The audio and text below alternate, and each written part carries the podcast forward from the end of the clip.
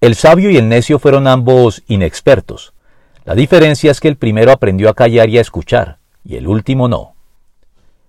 En lo que tiene que ver con la mayor o menor disposición del ser humano para adquirir sabiduría, observamos, sobre todo en el libro de los Proverbios y por contraste con los sabios, a los simples o inexpertos por una parte, a los necios por otra y finalmente a los insolentes o escarnecedores.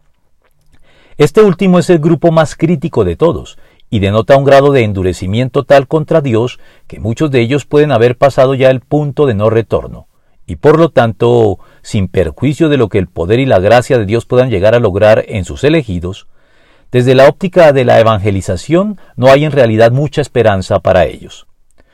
Pero los inexpertos y necios son otro asunto, pues los primeros muestran en muchos casos una disposición a escuchar y a aprender con honestidad, sin prejuicios ni prevenciones encubiertas e injustificadas, que son un verdadero estímulo para la evangelización y prospectos muy esperanzadores para el reino de Dios y la sabiduría que lo caracteriza.